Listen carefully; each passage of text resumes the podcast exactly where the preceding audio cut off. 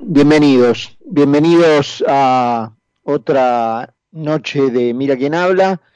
Los estamos acompañando aquí hasta las nueve en un día bastante particular porque a esta altura supongo que ustedes ya saben que a la mañana de hoy se conoció un atentado con bombas Molotov frente a la entrada del diario Clarín, del grupo Clarín, allí en Barracas, en el barrio de Barracas, en la capital federal.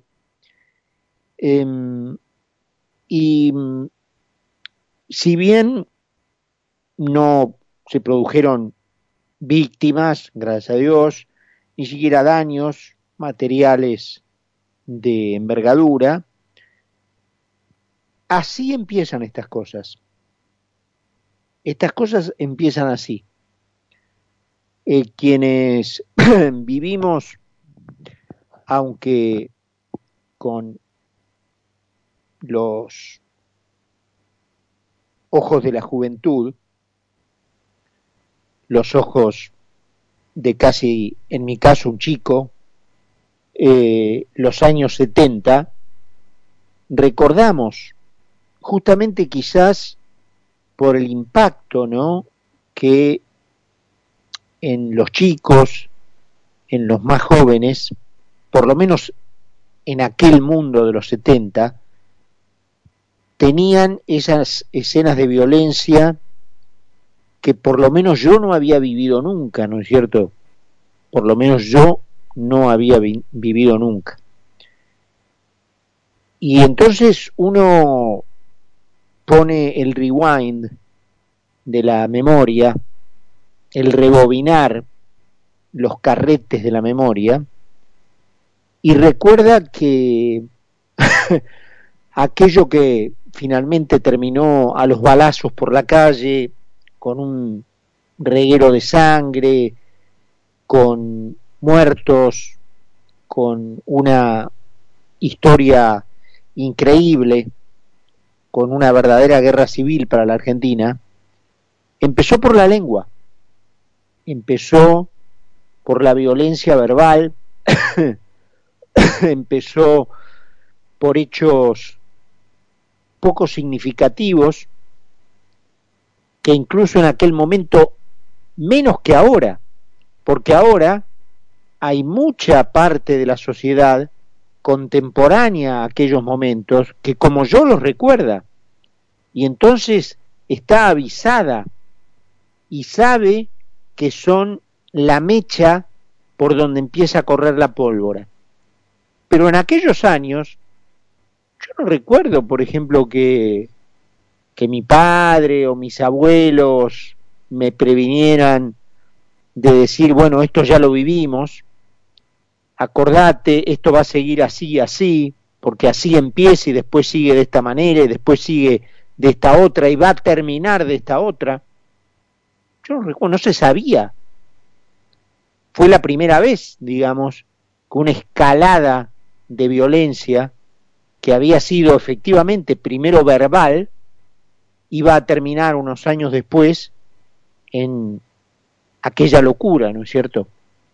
Pero ahora sí tenemos la experiencia, ahora sí sabemos que primero es una bomba Molotov tirada en medio de la noche, que no causa demasiado daño, pero que después va escalando, y que a la bomba Molotov la precedió una catarata de bombas Molotovs verbales, que preanunciaban, porque cuando uno abre la boca y lanza una bocanada incendiaria, no sabe el efecto que causa en gente que puede tomar eso como un salvoconducto para actuar por cuenta propia. Por ejemplo, cuando el intendente Ishi llama o advierte que la gente se va a levantar contra los medios de comunicación. ¿En qué medida no está incitando a que eso justamente ocurra. Y en gran medida lo que ha ocurrido es una enorme em, muestra de que los modelos se repiten y de que la Argentina lamentablemente cayó presa de una corriente iniciada en Cuba, por supuesto, y continuada en Venezuela y en Nicaragua, que hasta ahora la parte menguada en que la Argentina está se debe a una enorme resistencia de lo que todavía es una porción sensata de la sociedad, porque si eso no existiera, ya la Argentina sería como Venezuela, pero que está lamentablemente en esa línea, que lamentablemente está en esa línea.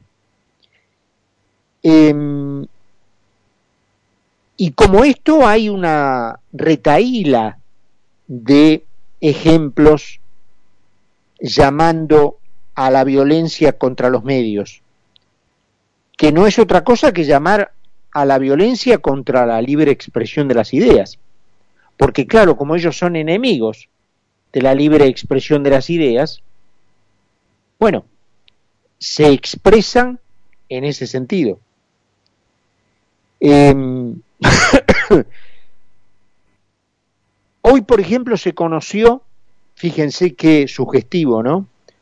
Esta idea de la señora Peñafort, una impresentable heladera de la señora de Kirchner, que creo que es la secretaria jurídica del Senado, proponiendo la sanción de una ley contra el odio. Qué sugestivo nuevamente que esos sean exactísimamente los mismos pasos que se dieron en Venezuela. Para que luego, con ese instrumento, se etiquete a cualquier comentario como propagador del odio y se le caiga a ese medio prohibiéndolo, censurándolo, cerrando, cerrándolo o incluso eventualmente terminándolo. Y son tantas ya las referencias que hice en este comentario a Venezuela, que yo quisiera, es un poco largo, son seis minutos, son seis minutos, pero quisiera redondear este comentario con quien ha cobrado muchísima relevancia en los medios, transmitiendo lo que ocurre en Venezuela. Ella es venezolana, se ha ido obviamente del país, está en Miami, se llama Azabache, así se la conoce en los medios y así, eh, digamos, se presenta en las redes sociales, explicando hasta el cansancio lo que significa el socialismo del siglo XXI y cómo actúa. Y cuando ustedes la escuchen ahora, se van a dar cuenta de que el modelo es como un molde, como un manual escrito para ser aplicado en cualquier parte. Em, ustedes se van a sentir muy identificados con lo que Azabache dice en este audio que van a escuchar. Presten particular atención, yo no podía creer, ¿no? Cuando habla de que aquí no estamos en presencia de políticos que se corrompieron en el camino, no sé si estoy usando exactamente las palabras de Azabache, eh, pero sí la idea, no estamos en presencia de políticos que se corrompieron en el camino, sino de delincuentes que se adueñaron del poder. Delincuentes que eran ya antes delincuentes y que encontraron en el yeite de la política la manera de encaramarse en el poder para delinquir, entre comillas, de una manera legal. Ustedes me habrán escuchado decir esto mil veces en esta radio, en otras radios colegas por las que he pasado, me lo habrán escuchado mil veces. de que acá no estamos en presencia de políticos que se corrompieron en el ejercicio del poder, estamos en presencia de delincuentes que se que disfrazándose de políticos llegaron al poder para seguir delinquiendo. Escúchenla a Azabache y mientras ella habla, lleven un hilo comparativo de atención con lo que está ocurriendo y con, la, con lo que ya ha ocurrido en la Argentina. Luis, por favor, escuchemos a, a Azabache.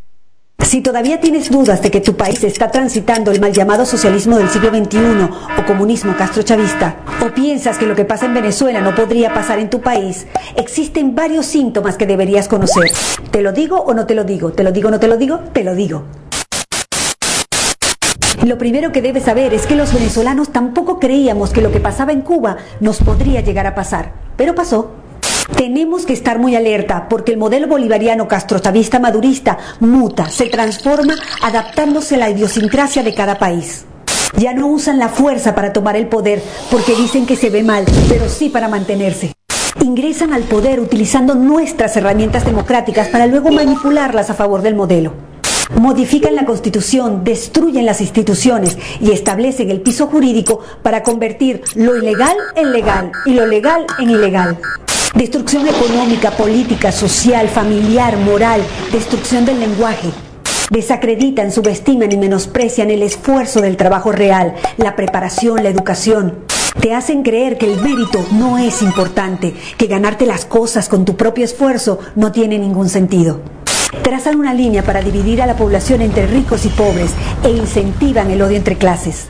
Siembran caos y división para poner a pelear sindicatos contra empresas, mujeres contra mujeres, mujeres contra hombres, hijos contra padres, alumnos contra profesores, civiles contra uniformados, capitales contra provincias, ciudades contra pueblos, marchas y contramarchas y hasta veganos contra carnívoros. Te repito, entran al poder utilizando nuestras herramientas democráticas para luego manipularlas a favor del castrochavismo madurismo destruyen el aparato productivo, acosan a la empresa privada y expropian, establecen un control cambiario con distintos tipos de cambio que distorsiona completamente la economía impregnan de ideología política a las instituciones que deberían ser imparciales, como la justicia, la policía, la educación, las Fuerzas Armadas y hasta el Consejo Nacional Electoral. Y cuando esos organismos no se alinean con su ideología, crean organismos paralelos, como embajadas paralelas, alcaldías paralelas, colectivos armados, milicianos y paramilitares. Y para ello, previamente desarman a la población para que nunca genere resistencia.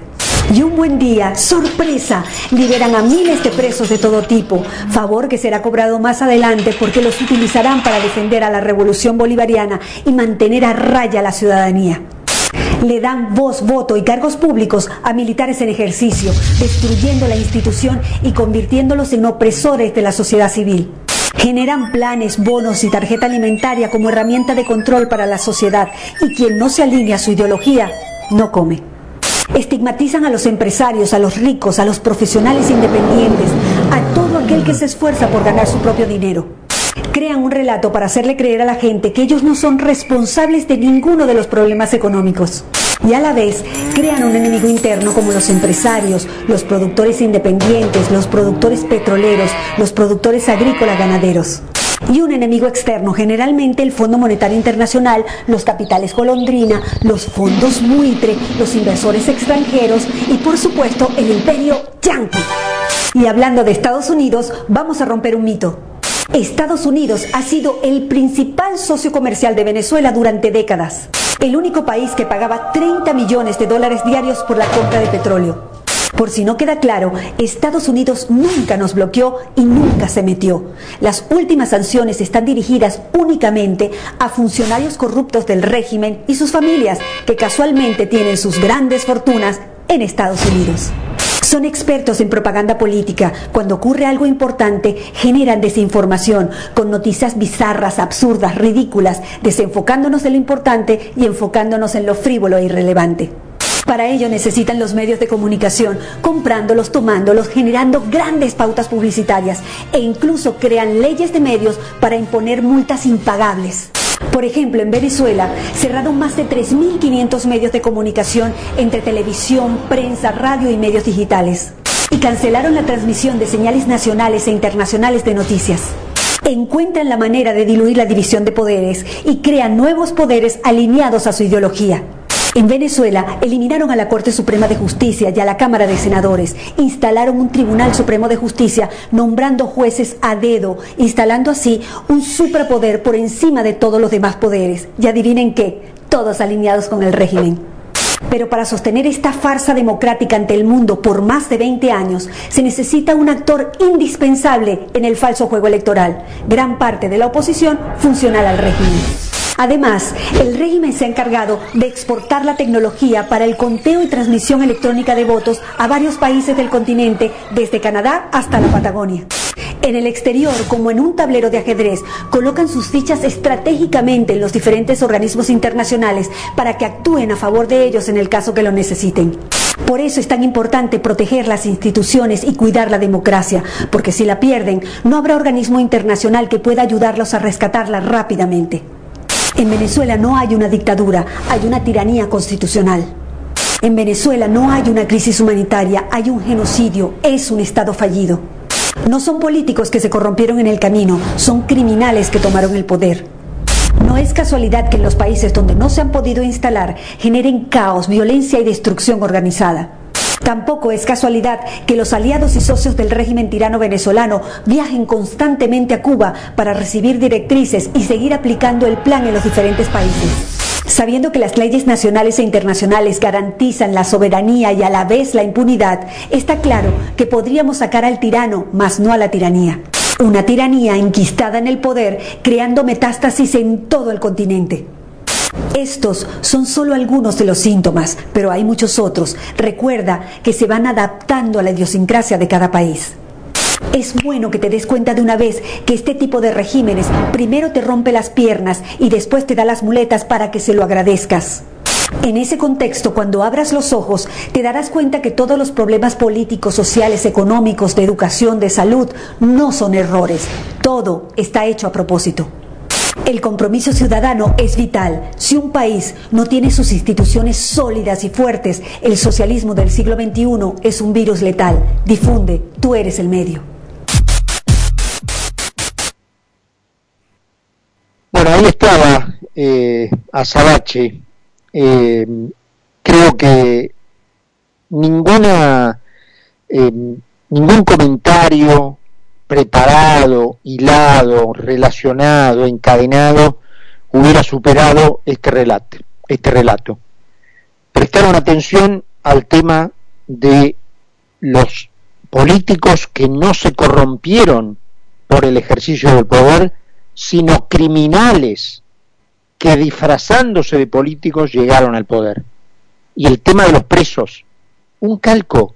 El tema de los medios, un calco creo que era el día indicado, después de lo que ocurrió anoche y que conocimos esta mañana, para escuchar este, este testimonio de alguien que lo vivió, que para su propia suerte logró salir de ese infierno y que ahora trata de advertirnos a los que a los países que todavía pueden caer en él. 8 y 21 en Buenos Aires, 22 grados. En Laboratorios Vago